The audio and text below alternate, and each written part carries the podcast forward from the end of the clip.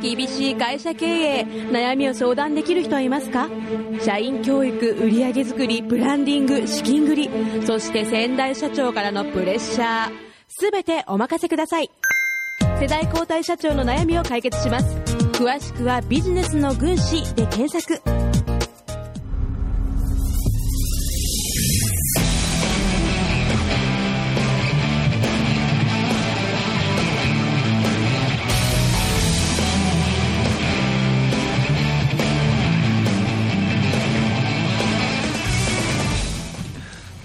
はい、えー、こんばんは。まあまあ、いや、今年もやってきました、年越しラジオ。なんかさ、同じメンバーじゃん。変わらず。変わらず、2017、2018、えー同じメンバーで、えー集結をしました。えー九州まちづくりマガジン、ラジオ東西見聞録新の秋秀です。で、この番組のテーマ曲を作曲してくれてます。中条くんです。はい。えっ、ー、と作曲家の中島です。ちょっとあんま面白いこと浮かばない。よろしくお願いします。はい。で、麻生醤油醸造所、麻生社長でございます。よろしくお願いします。はい。できた九州の将軍から、はい広口くんです。はい、よろしくお願いします。いやー、なんかね、ボスキャラ見たね、最後のボスキャラ。平成最後のボスキャラ見たね。そうですね。いやー、那須川天心を送り込みましたが、いやー、すごかったですね。そんなことがあるんだな、なんかな。ってことで、うちの番組も、あの、お平成最後のボスボスキャラを今、電話の向こうで用意しておりますが。なるほど。えー、キヨさん、はい、つながっておりますか？つながっております。はい、えー、1年間大変お疲れ様でした。あ、お疲れ様でした。いや、去年もですね、去年もですよね、キヨさんね。あ、そういえば確か去年も、一昨年でしたっけ？どっちでしたっけ？はい、去年、今年と、あの、去年、一昨年だな、一昨年ですよ。今年は新年、あの、新年号で、あれですね、電話つながりましたね。あ、そうでしたっけ？そうです、そうです。村井さんの時に来てもらいまして、あの、電話つなぎまして。で、去年はだから、ダメだった、あの、つながる、あの、つながってないんですね。一昨年です。2年ぶりです。あ、そういうことになりますか。はいもう何が何やら分かりませんけどね。もうとはいえ、清さん、あの、今年も大変、あの、ご活躍というか、あちこちにですね、あの、清さんの、えーそうですね、メッセージがあちこちでこう、飛び交ってるなというのは、このフェイスブック上で見ておりましたが、大変な一年でしたかね。あありがとうございます。あのーいろいろと、えー国が激動の時代に入ってまして、はい、えー種の問題とかね、そうなんです。えー食の問題につながってきますけども、そうなんですね。えー。今もう、う私がその取り組んでるオーガニックですかね、日本の農業の問題、まあいろいろあるんですけども、大きなところ3つありまして、その今、新野さんおっしゃった、ええ。種子法の問題ですね、こはい。れ一番大きいですね。えー続きまして、この農薬とか化学肥料の問題ね、はいはいネオニコチノイド系農薬のこと、はいはいはい。で3つ目は遺伝子組み換え作物のことと、うん。もう問題山積の中でもビッグ3はこの3つですね。うん。あのー TPP が始まりましたので、はい、あの、新しい動きがあるのかなと思いますけれども、当然あるでしょうね。ええまあ、あの、とはいえ今回 TPP 心配されたアメリカが入っていませんので、ちょっと様相が変わってますよね。うん、ただ、まあ、アメリカが要求してる要求していたことはそのまま日本があのキープしてしまったので、はい。アメリカがまあトランプから別の大統領にまた変わったとき、民主党系とかに変わったときにはあの、再度参加してくる可能性があるんですね。うん性能ドンってええですね。そその時にはアメリカが要求してきていたことをそのまま日本がキープさせてしまったんで、ええええーまた復活してしまうといえう。うんことが起こるでしょうね。なるほど。うんで、まあ、あの、見た目にはね、なんかあの、オーストラリア牛が安くなったりとか、ええーいうようなことで、あのーまあ、考えの、考えがね、あの及ばない、えーようなことになると、おあ、安くていいなと。え勉強しないとそういうことになっちゃうわけですよね。まあそうですね、それはただ安いだけで安全性、えーその他に関しては全く保証があり,、ありませんしね。うんうんそうなんですよね。えーまあうん、そういうことはこれから、あのまあ、一般の消費者が、えーまあ、自分とか家族のあの身の安全を考えるんだったらば、えーそれぞれ勉強していかなくちゃいけないというところになっていくでしょうね。はい。まあ、えーそんな中ですね、まあ、あのーまあ、日本オーガニックレストラン協会代表理事の清さんとしては、はいまたまたあの、こう偶然なんでしょうかね、岐阜県に今住んでるじゃないですか。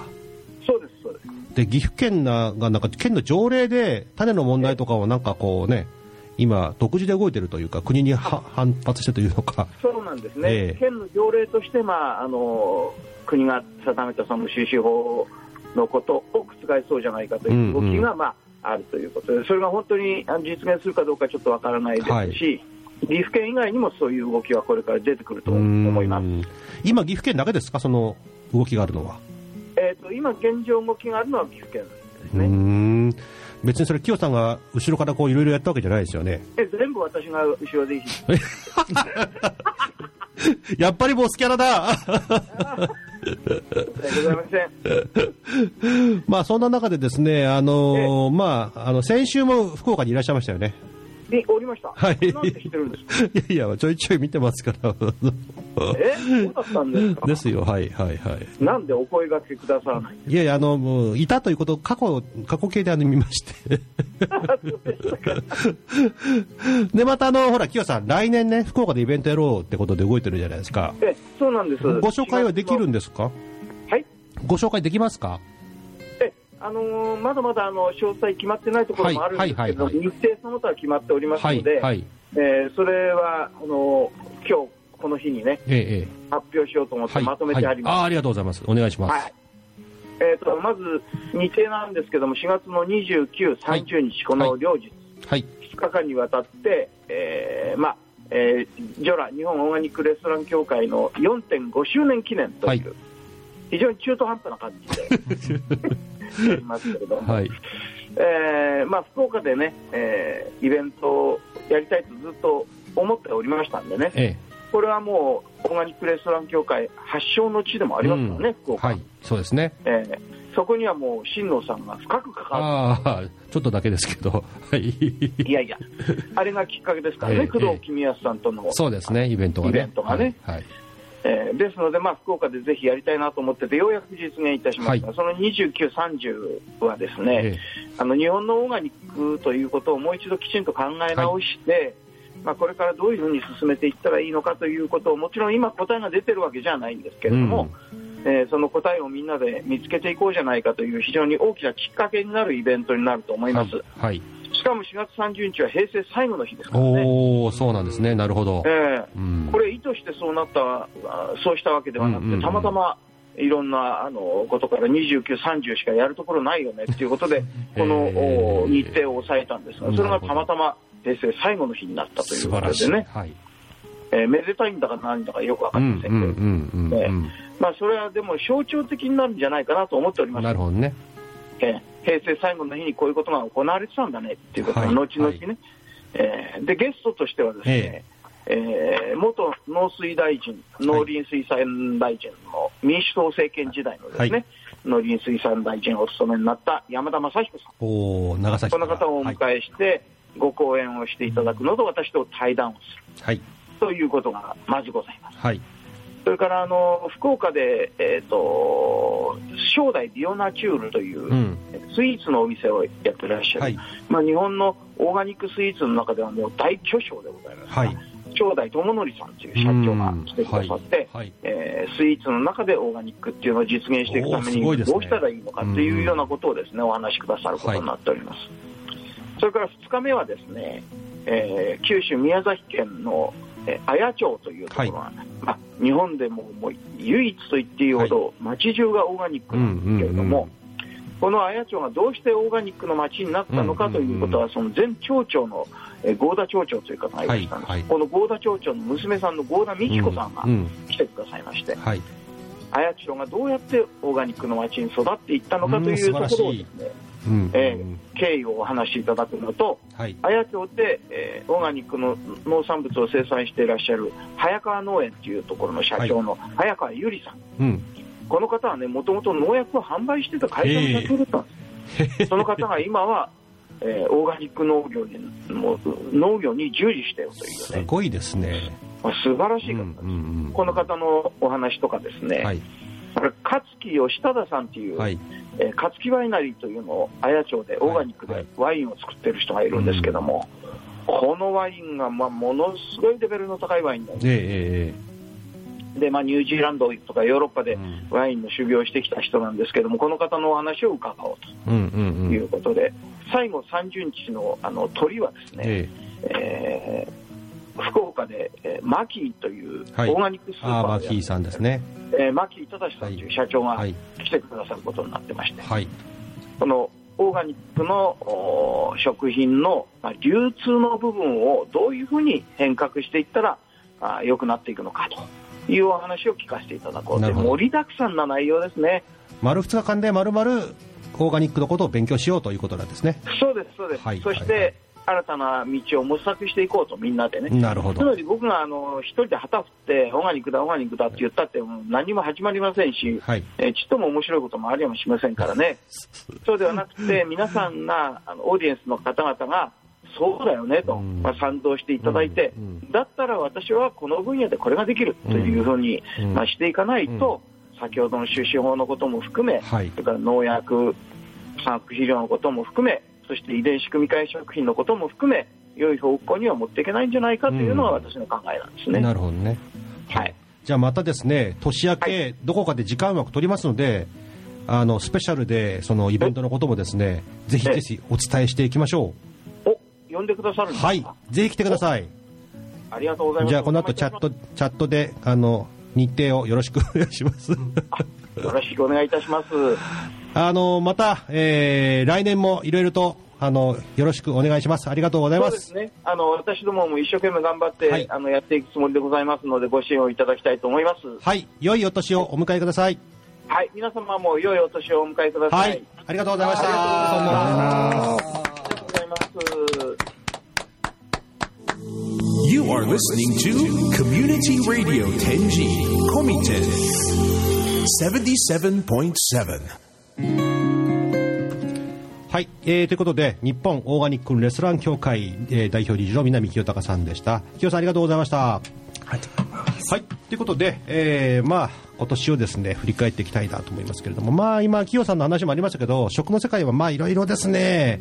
海外からのお圧力があったりそして皆さんね現場で、えー産んでる方。えーそして作っている方、うん。ギター弾いてる方。そうですね。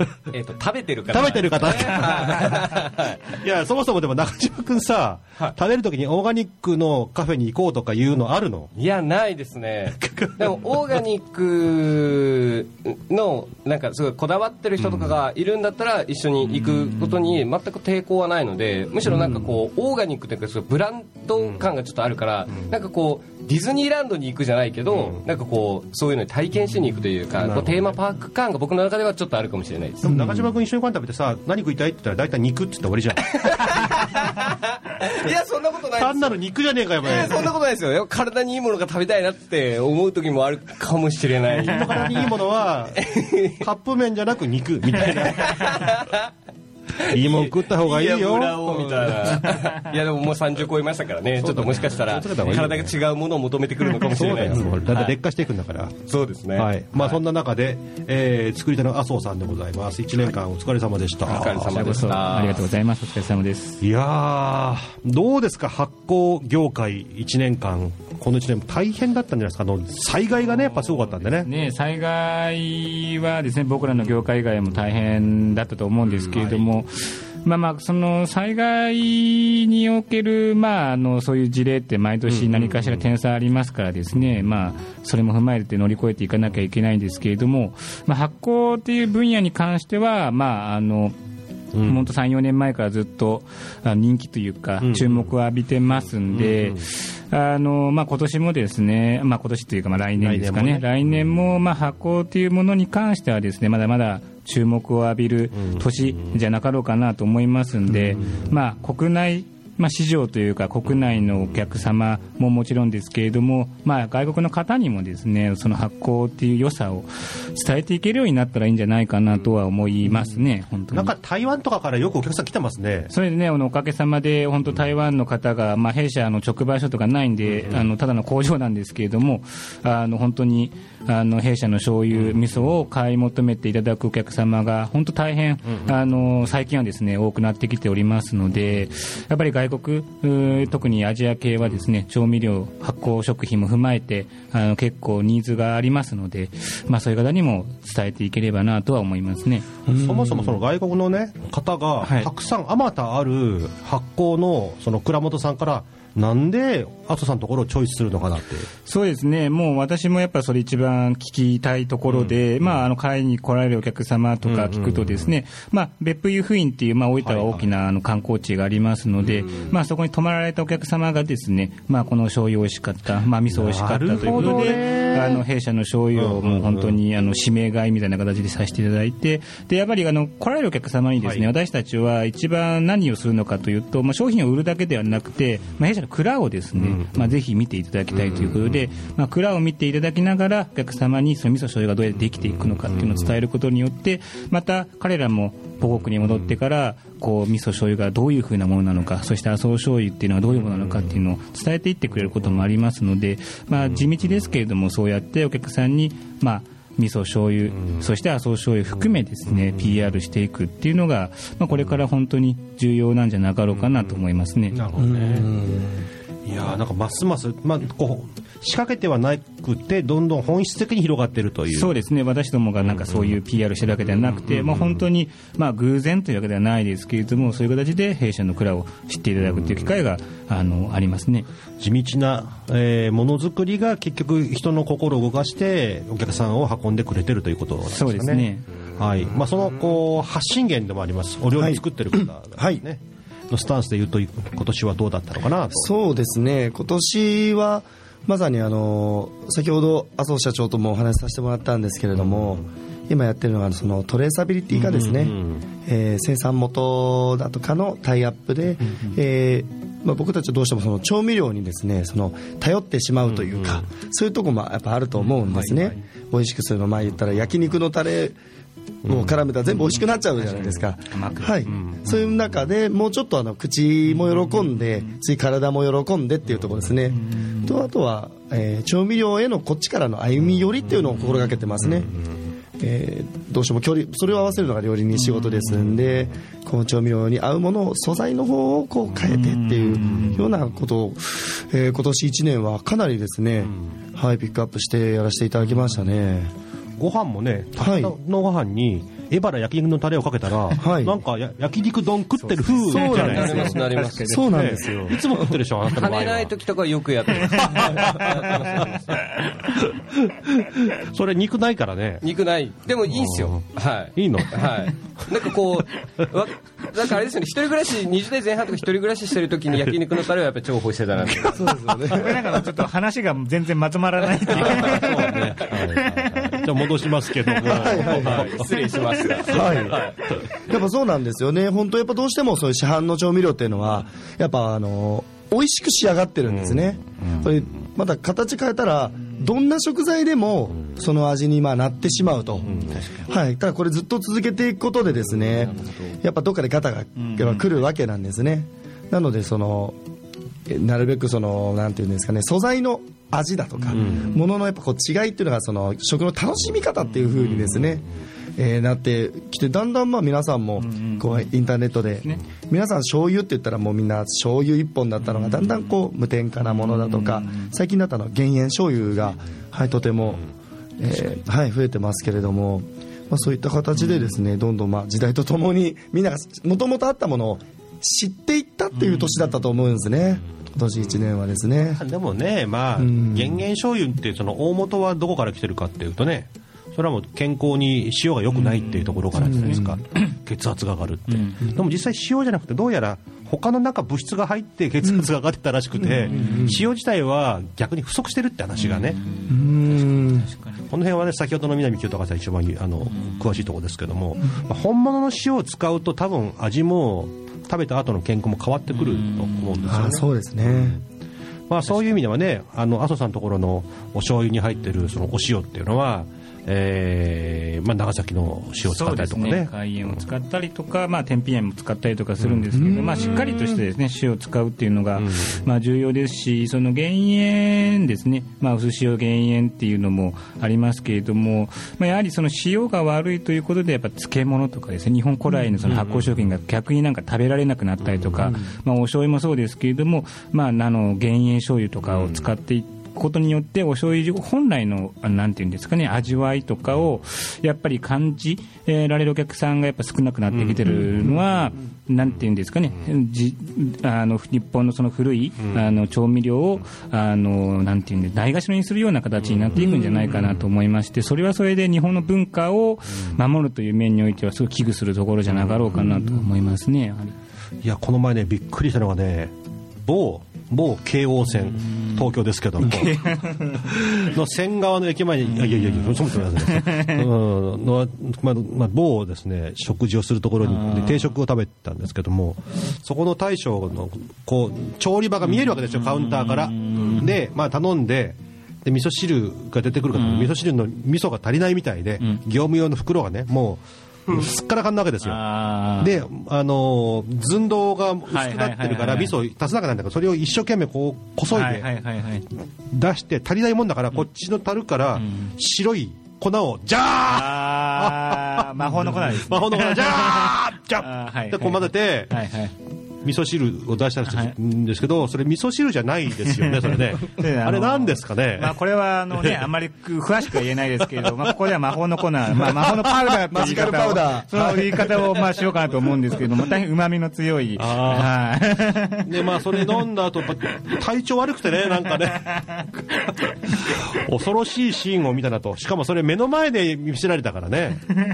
誰もそうですね。まあそんなことないじゃん。そうですね、多分本人が多分その意識がないだ、ないと思うんですよね、だからそのもちろん僕らもあの料理人ですけれども、日頃僕たちもご飯を食べるわけなんですね、より食材調味料に近い私たちは、まあ、働く側もですね、まあ、知っておかないとっていうのと、あとはどうしても海外の方が今、飲食店で働くことも増えてますんで、まあそういう。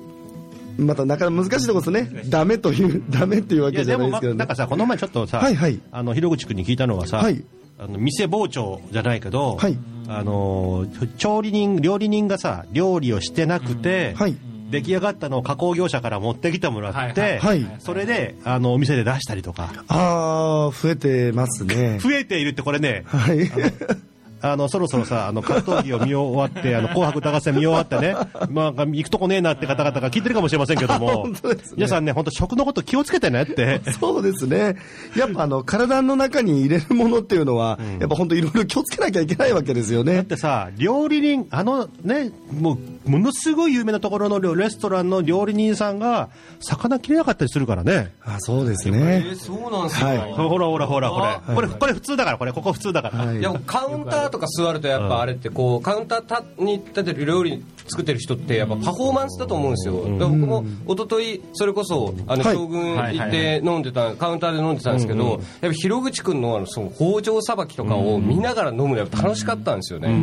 だからそれ結構大事ですけどうん。そういうのが現実としてあるってことですよね。食はだからあれですよね、素材も大事ですけど、そのパフォーマンスって見せ方も重要で、それでやっぱり食は相乗効果が生まれると思うんで、すごく大事だと思いますよね、いやそうですね。本当は。そうですね。いや、だってね、あの、下手すると、その、某、超高級なホテルの中の超有名な和食屋さんとかに出てくるいろんな小鉢とかが、あの、地元の加工業者が作った持ってきて、茶碗蒸しみたいなね。まあ、ありえますようね。ん、よくよくね。そうですね。で、地産地消って言ってますからね。まあまあまあまあまあ、間違ってはない。間違ってはない。地元の工場で、そうですね地元の工場で作りましたそうってですねだだんだんだんだんこうね、げなんかこう、農家さんの顔が見えなくなってくるっていうね。そうですね本そういう意味ではね、まあ、いいのよ。いいんだけど、もうちょっとなんか考えようよ、みたいなね。うんだから家は家で、ね、プレカットの、こう、はめ込んで作る家。えーだし、ねえー食い物もなんか工場から持ってきたものをこうはめ込んでこうこう飾りだけして出すみたいなね。だから同じなのよ全部。全て同じ、うん。でお姉ちゃんもなんかあちこちからはめ込んで作る。違うか。そんなに見えか。そう手はこっちみたいなね、うん、そうそうそうそうそう。もう嫁もいるから大丈夫かな。うんはいはいはい。まあそんなことでですね、あのまあ偽物本物がしっかり分かれてきたなということがえーのまあそんなまあ2018年、そして平成の時代だったのかなと、来年はいよいよですね、平成からちょっと新しい言語に変わりますね。はい。どうなることやらまあ大晦日も平成最後ですけども、正月も平成最後なんですね。そうですね。すね平成最後、しばらく3月、4月かの末まで行くわけですね。はいはいはい。まあそんなことで、平成最後の除夜の鐘をですね、またカウントダウン、生放送、生中継したいと、えー思います。はい、えー、もしもーし。お、鳴ってますね。村井さん、はい、はい、聞こえてます。こんばんは。こんばんは。今年も、あの、1年間いろいろありましたね。はい、いろいろ今年もいろいろとお世話になりました。あーこちらこそお世話になりました。はい、あの今ですね、えー熊本県は、えー、楠郡、えーの永隆寺さんとつながっております。はい。えっ、と今日は何万人ぐらいの方が並んでますか？今日はですね、はい。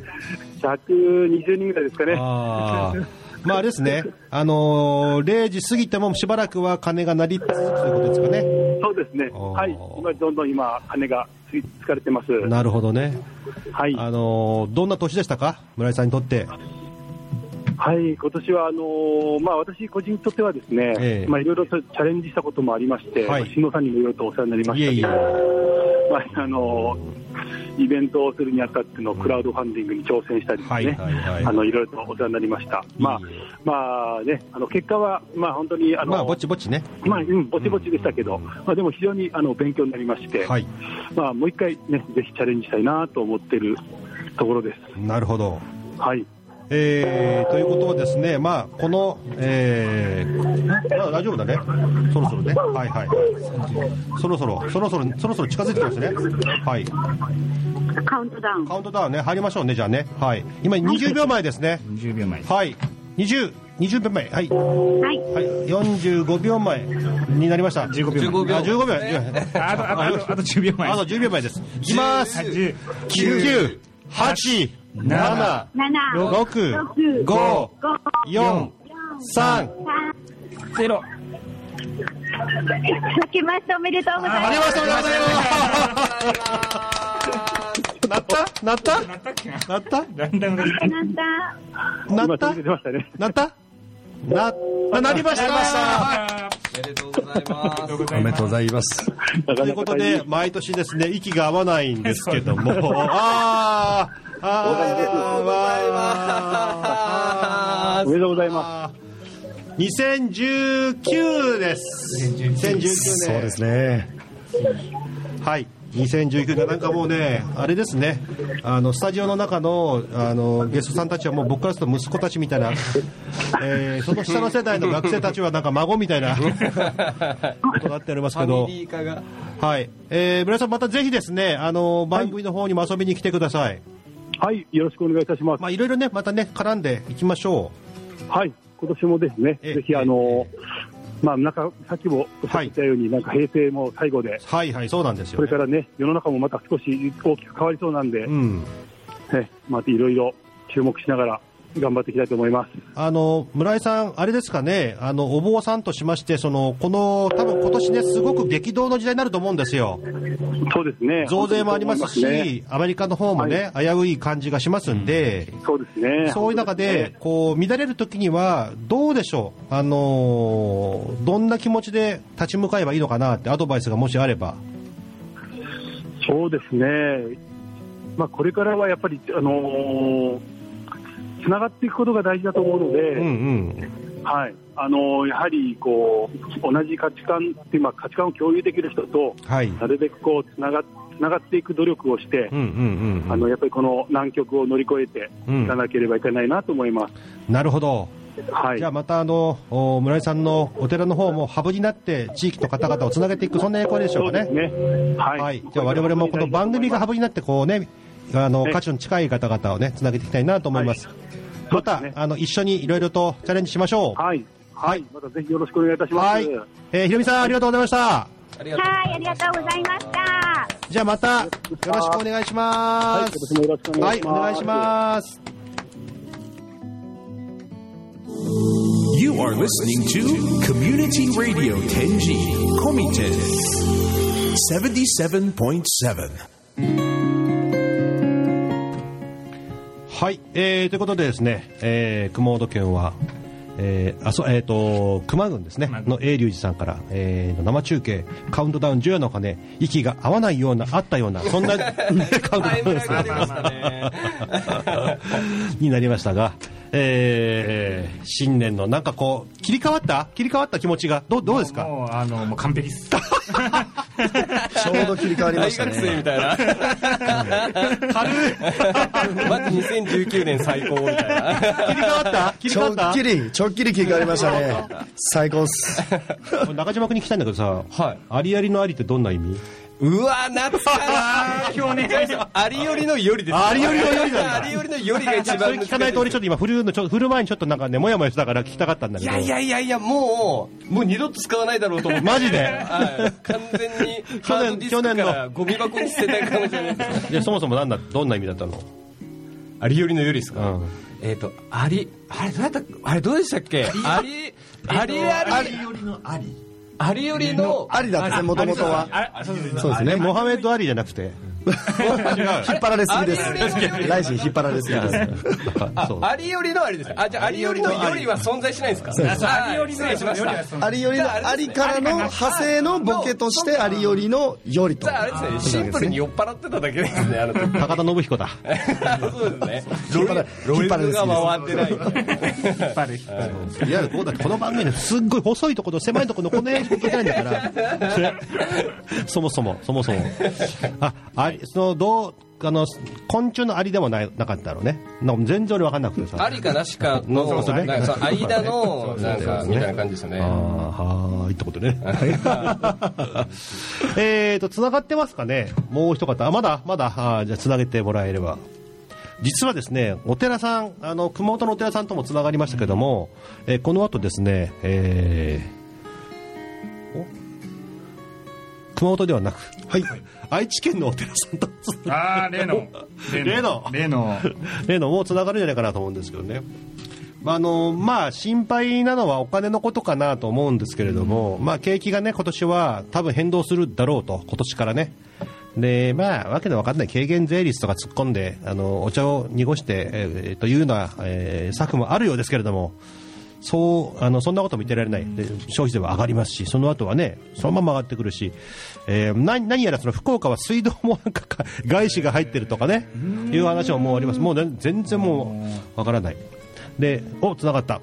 ということで、えー戦うですね銀行戦士バンカーマック登場でございます。バンカーマック。こんばんは。明けましておおめでとうございます。おめでとうございまえー、と昨年と同じメンバーが集まっておりますよす。はい。あまあ、行ったかったですけどね。寂しげだ寂しげだ、うんまあ、でも今の、あの、ありよりのありのくだりで思い出しました。あの時、あの番組後の焼肉で、その言葉を私は習得し、うんうん。使いまくりました。なるほどね。僕は全然使わなかったんであれあれっきりあれっきりですよね。あれっきり。ありっきり。あれっきりのキロですね。今日はですねこれ終わった後は焼肉じゃなくてなんとあのアフターザレインというですねカフェバーにうん行こうということになってますけども まあ残念ながらマックには写真だけお送りしますはい。マックあれですかね今年は2019年ですけどもはいはい。あのまあ消費税の増税がねあの先には迫ってますし、うんうん。まあ、またあの政権もですねいろんなこうあの手この手で弱い者いじめしてますし、うんうん。アメリカもねあのもう危うい状況入って、えーうんまた新たな金融ビッグバンが起きるのかなとか、まあ、もろもろあるわけですよね。もう何が起き、なんかどう爆発してもおかしくない。ううん。ん。うん。あのどんな見方をしてますか、あの実際現場、銀銀行の現場で働くってことと同時に、自分のこう、ね、何年かのライフプランを見ながらも、ちょっとこの辺はこういうターニングポイントかなっていう、あ何年かのライフプランっていう自分の超私的な話で言えば、はい、ちょっと今年こそはなんか、いい加減に結婚のめどつけたいなって。で そこ来たうん。なんとかウエストシフトできるような、おうおうおうね今ちょっと私、んあの、ちょっと東北の方に住んじゃっていますので、はいはいはい。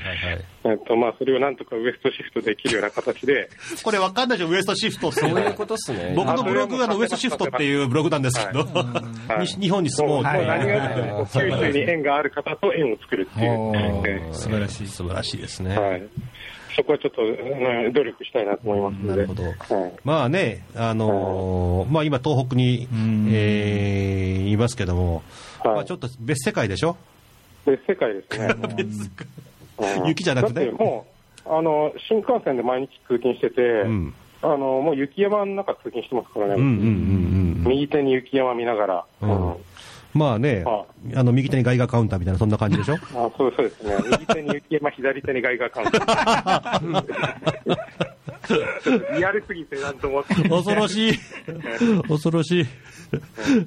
降りた、降りた街にはあちこちになんかあの、あの、なんかマイクロシーベルト測る、ああの、器具が立ってるみたいなね。そうなんだね。そうなんだ。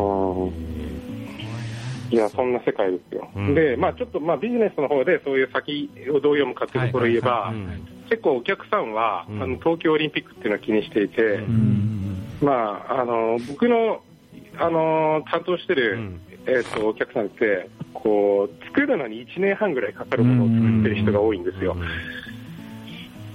あの、なんかいろんな、まあ農農業品製品育成させたりだとか、うん。ええなんかこう、例えば花を育てるとかにしてもそうですけど、まあそうすると、あの、どこで経済が、あの、下冷えになるのかっていうのを、あの、みや、あの、先をこう読みながら、はいはいはい。えっと、今の仕入れをしたりするので今、まさに今がかなり難しいって言ってましたね、経営判断が。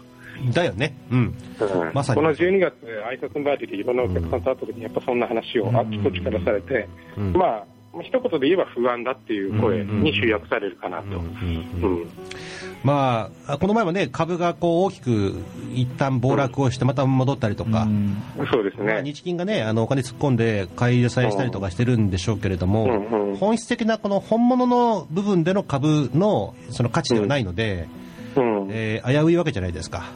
そうですね。で、まあ、そういう中で、あのーまあ、実際は2020年に、えーオリンピックがあるからということで、農業の方もね、ちやほやされてきましたけど、実際は、えーヨーロッパレベルの安全基準からすると、おうん。日本のほとんどの農作物、東北に限らずですけども、うんうん。えー対応できないわけですよね。うんうん。実際、オーガニック比率は3%以下なので、うん。えー追いつかないと、すると、これあの、小泉進次郎議員が、えー農政事務官をやってる時に、あちこちの講演会で言ってることがまあそうなんですけれども、うん。えー出せませんよと、オリンピック期待しないでねって言ってるんですね。結局、日本のお作物は、えー今、いわゆるオーガニックまで行ってない、ほとんどの農薬使ってるからアウトですよと、だから、うん。オリンピックの時には、えー全世界から農薬のない野菜とか肉とかを入れて、うん。外国人のお客様をもてなすと。うんうんこういうことになってきて、でじゃあ今からじゃあ間に合わせるかってなった場合、これはオーガニックの認定取るまでに、まず畑で3年、作って3年、合わせて6年って言われてるんで、もうすでに間に合わないってことなんですよね。ギ。リギリぐらいな感じですね。あとはそもそもね、たった2週間のオリンピックのためにそんなに準備してどないすんねんっていうところもあるわけで、そもそも足元をあの見据えてあのイベントに振り回されない、そんな経営が大事かなと思ってるんですけども、うんうんあのオリン僕らはね、オリンピックの年からじゃなくて、オリンピックの1年前から経済が下降線に入ると。いう想定でいろいろ準備をしてきましたが、銀行サイドの見見方ってどうなんですか？ああでもそれ結構、あ銀行銀行は銀行サイドっていうのは仕方ないんですよ、銀行バカだから。あの 出ました！お客さんが あの結構そういうことを同じようなことは考えてくれてて、うんうん。あのえっと、だから2020年の頭ぐらいから落ちるだろうねっていうのは、なんか結構き頭の切れる人は言ってますね。まあ、僕らの業界ではね、あの2019年の秋、そして1年前にもうすべての建築ラッシュは終わっちゃってるんで、うん。もう納品しなきゃならないから、そこで経済は実質経済は終わり。であとはもうちゃらっとこうお祭りごとで騒いでっていうことで実際ないんで、うん。で僕残ってる時間はもう今日からあの9月末までのこの9ヶ月間うんうんうんにいかにして自分たちの会社を、まあ、備えるというか、えーそれがもう一番、まあ、最終的な今こう準備だなと思っているところなんですよね。そうですね。まあ、そんな中でも銀行って融資する先がないって言って、あえでいるので、まあ、どんどん相談してもらって、金利の引き下げ競争をさせて、投げやりな感じのことをやっていただければなと思いますんで、あのまあ最後になりますけど、この銀行からお金を借りるっていうのは、僕は大賛成なんですね。もう今、借りろ借りろですよ、もう。ですね絶対借りた方がいいです。で、あの結局、がっつり借りとけば、キャッシュフローは余裕がありますから、で金利も低いんで、で今、借りておくべきだなというのが一つと、で銀行さん、2月ぐらいまで結構緩いですよね。うん、緩いですね。決算期の前で営業さんが、えっとね、営業さんがね。民間で言えば、民間銀行で言えば審査期間短いんで、2月末まででもいいと思いますね。はい。まあ、政府系金融機関だったら1月末ぐらいまででいいかなと思いますけど、でここでしっかりお金を借りといて、余裕を持って、まあ、その借りたお金で2、3年回すぐらいのところで、あのちびちびちびちび確かな経営をしていくと。そうですね。いうのが僕は今おすすめかなと思ってい。るところですね。お祭りに乗っかったらね、あの消えて終わりますんで、えー地道な道をチョイスしたいと思います。はい、あのマックから最後に、えー皆さんにメッセージをお願いします。あそうそう、あの僕、ちょっとあのいろいろあのさっき気になったのが、あの永隆寺は、楠郡じゃなくて熊郡ですから、熊郡です、熊郡です。あの僕、ちょっと地理オタクなんで、あそこめっちゃ引っかかってて、あそれはね、あのちょっと酔っ払ったらもうでく喋っちゃ 熊郡です。楠郡 麻生さんです。そうです。はい。うちです。あのあみんなにメッセージっていうか、僕、麻生さんにあのいつも使わせてもらってます はい、あの私のあの生活の支え、だいぶ中心的なごひいきによろしくお願いします。はい、よろしくお願いします。あの今後もいいものを供給し続けてください。はい、もう命綱みたいなもん まあ、東北でそれ使ってる人もそんなにいない中で、君が一番の使用者で、まあ、そうですね。まあ、自自負は持っております。はい、ということで、じゃあ引き続きまた、あの、マック1月また出番がありますんでね、あの、第4週が、あの、もう出番ありますんで、またよろしくお願いします。楽しみにしておりますんで。はい、ありがとうございました。はい。良い、良い年にしましょう。はい。よろしくお願いします。はーい。はい。You are listening to Community Radio Tenji Komite 77.7.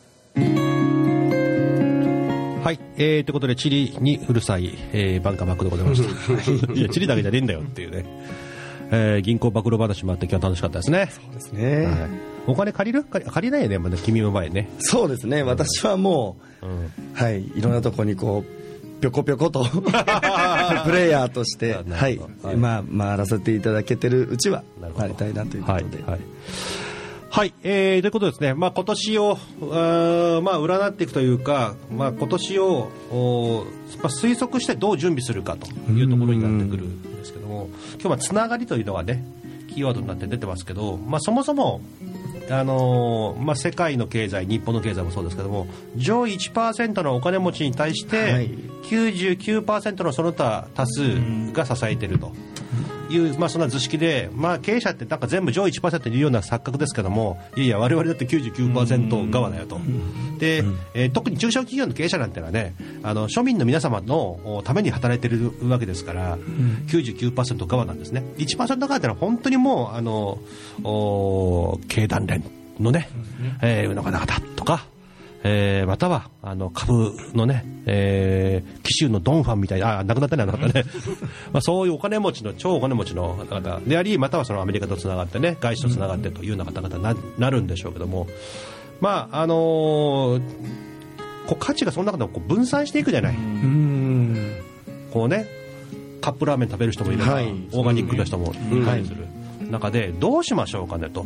まあ、例えばだ、ね、あの麻生さんなんかは、えー、いわゆる健康志向の方々に関してはものすごく刺さるんだけども、そうでない方からするとちょっとしんどかったりしますよね。そうですね。やっぱ高い、まあ、まあやっぱり味噌醤油もピンピンキリって言い方おかしいかもしれないですけど、ではまああのもっと安い商品もあればあやっぱ弊社のようにもちょっとやっぱこだわりがあるのでやっぱある程度価格帯が張るのもありますけれどもまあ、結局消費者がまあ選んでもらうっていうところに尽きると思うので、まあ、僕らはその、えーこれだけやっぱあのこだわりを持ってやってるっていうことはやっぱ僕らが PR をしてですね、でやっぱあの少しでも分かってもらう、うん、でやっぱその味噌醤油もそうですけれどもやっぱ単価からするとやっぱ何万円もするものではないので、一つからするとやっぱ500円とか600円とかの世界なのでやっぱちょっとですね贅沢をするだけで本当のその50年えー70年先の自分の健康を考えるという面で、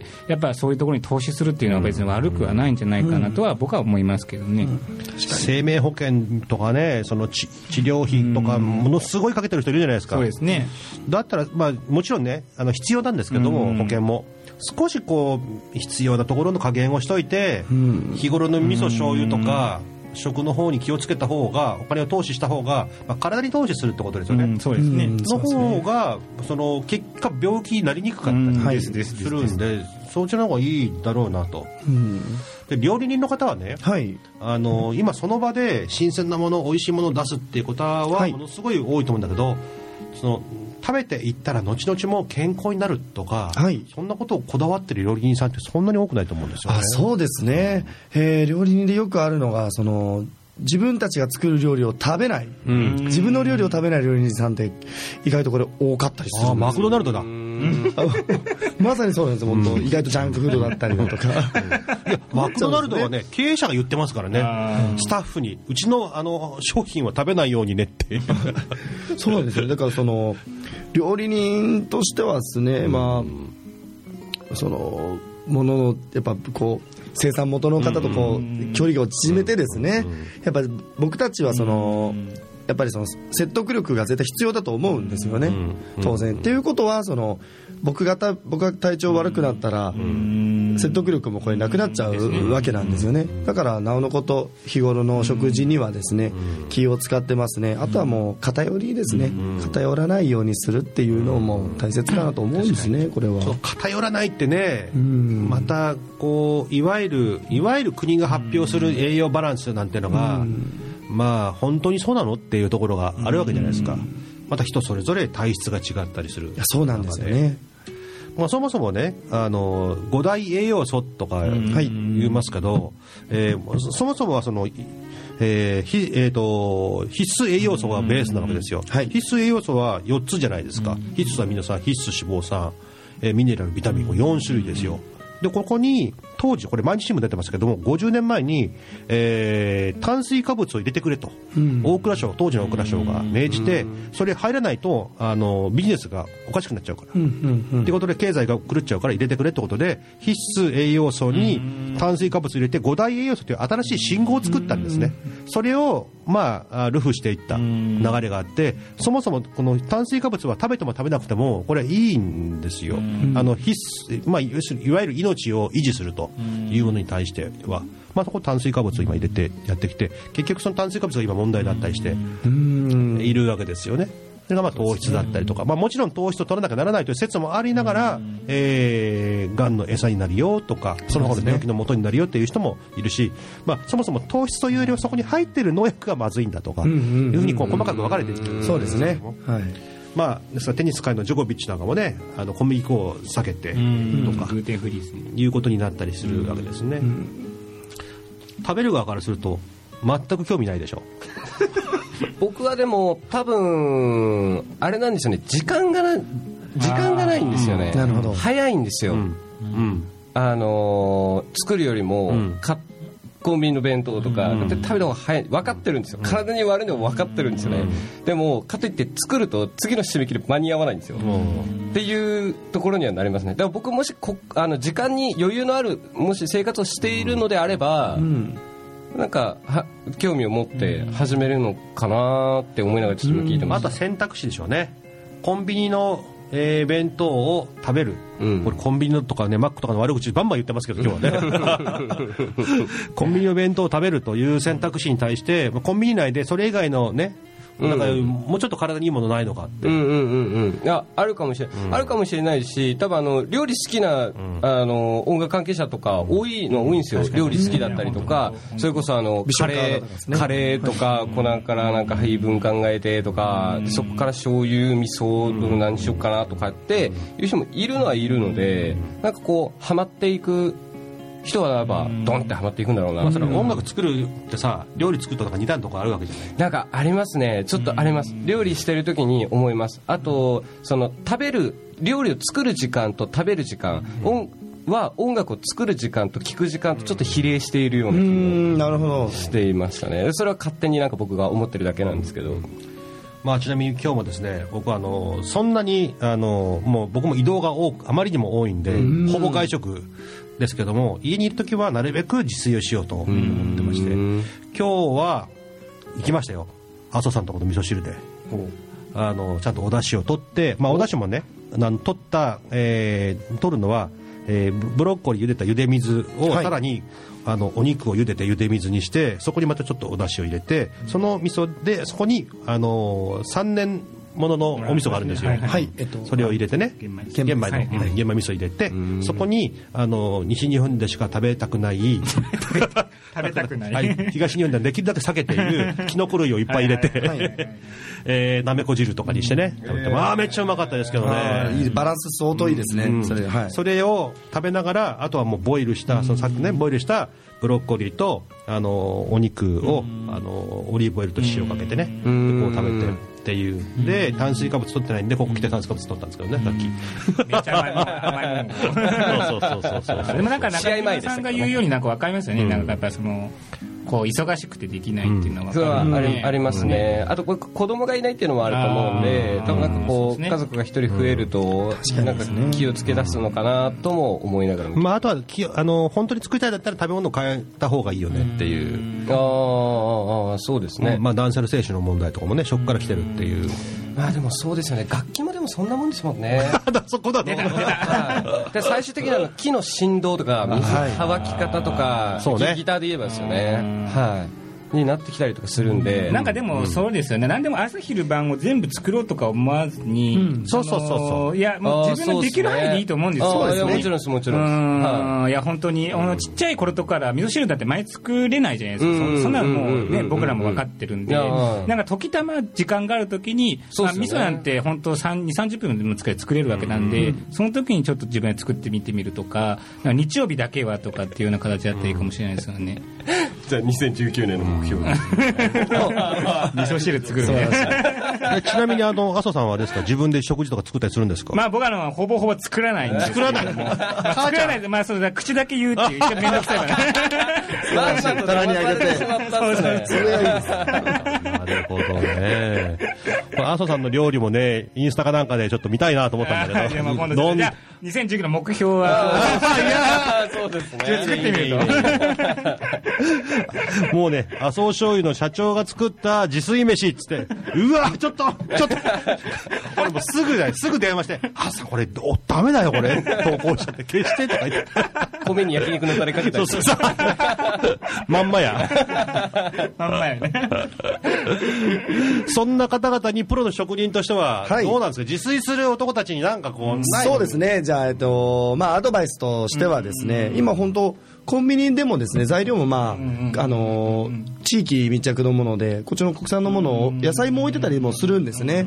でもう今あの食材も新しくなりますし調理器具も新しくなってるので、まあ、で電子レンジを使うでもいいですしちょっとお湯沸かすでもいいのでそのさっき言われた通りできる範疇からちょっとずつちょっとずつやってでもう一個としては、えーこれよく言うんですけど僕も自分一人で食べるってなったらやっぱ料理少しで手を抜くというか自分のその範疇で作るんで、えー誰かと一緒に自炊のご飯を食べるっていうのがもしかしたら料理がちょっとうまくなる秘訣なのかなっていうふうには、うん。僕は思うんですねなるほどねなるほどね、家でずっとギターの練習しててもうまくならんけど確かに。ライブ人に聞かせるとうまくなるんですよ。そうです。ねするんですよ。そうなんですよねやっぱ緊張感とかも大事なんですよね。うんそうなんですよ。見え張ったりとか。まあ、あの、他流試合しながらダメだってことだああよね。いやそうですね。いや本当そうだわ。そうなんですね。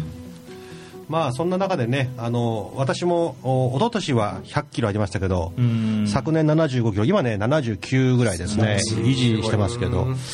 あの食事のねパターンが変わったね。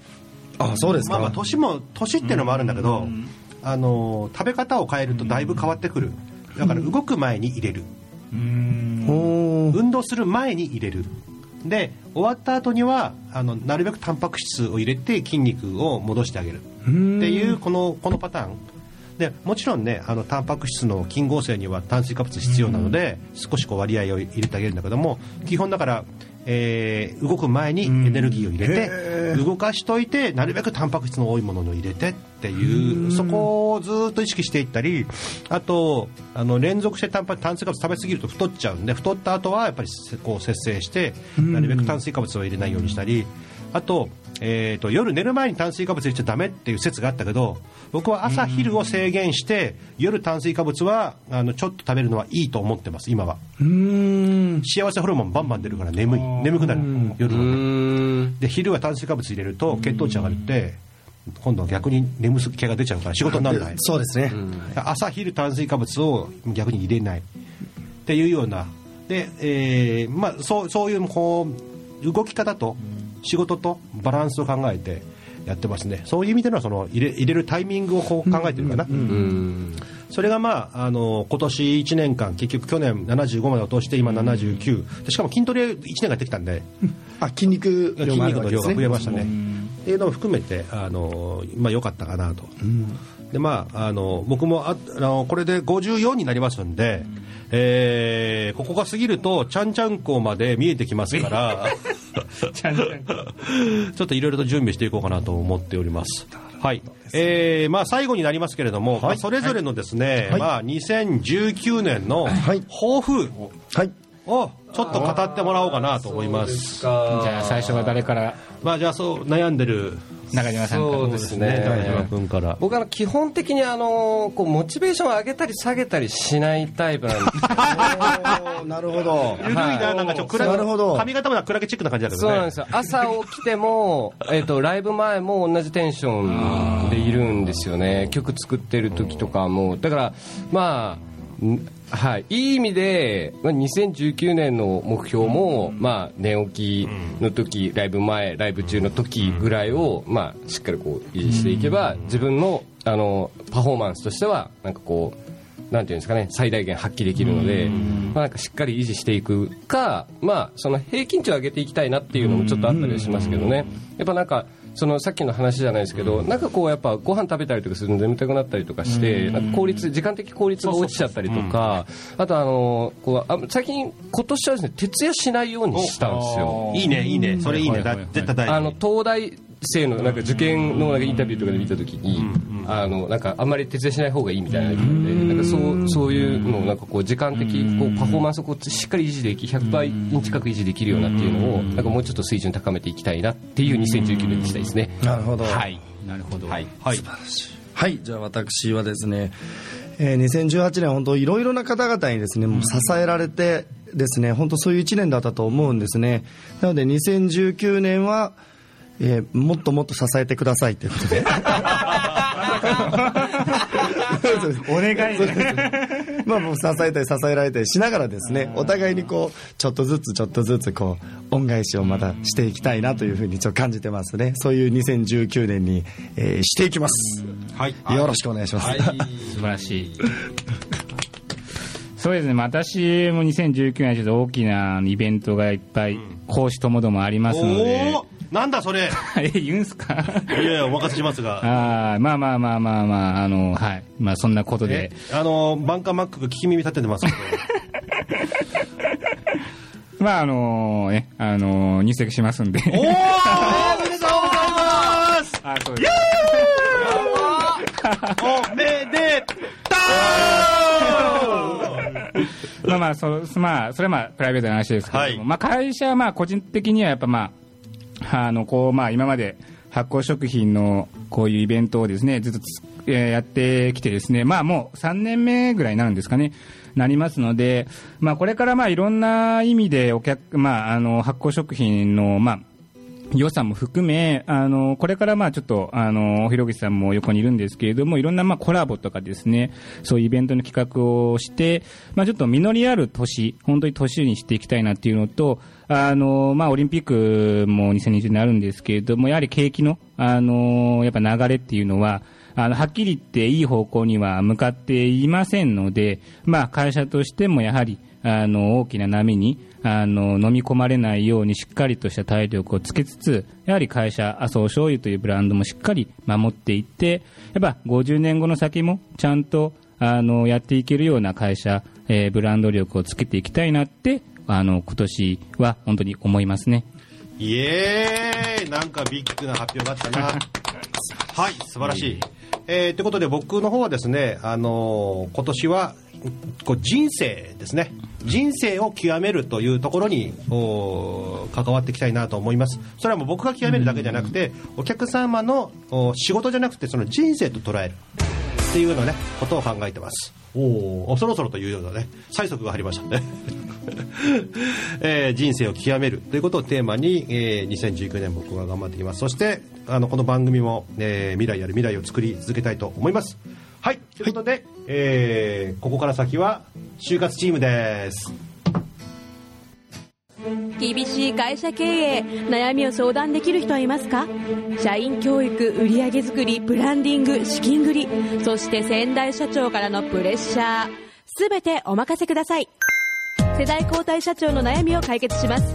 詳しくはビジネスの軍師で検索。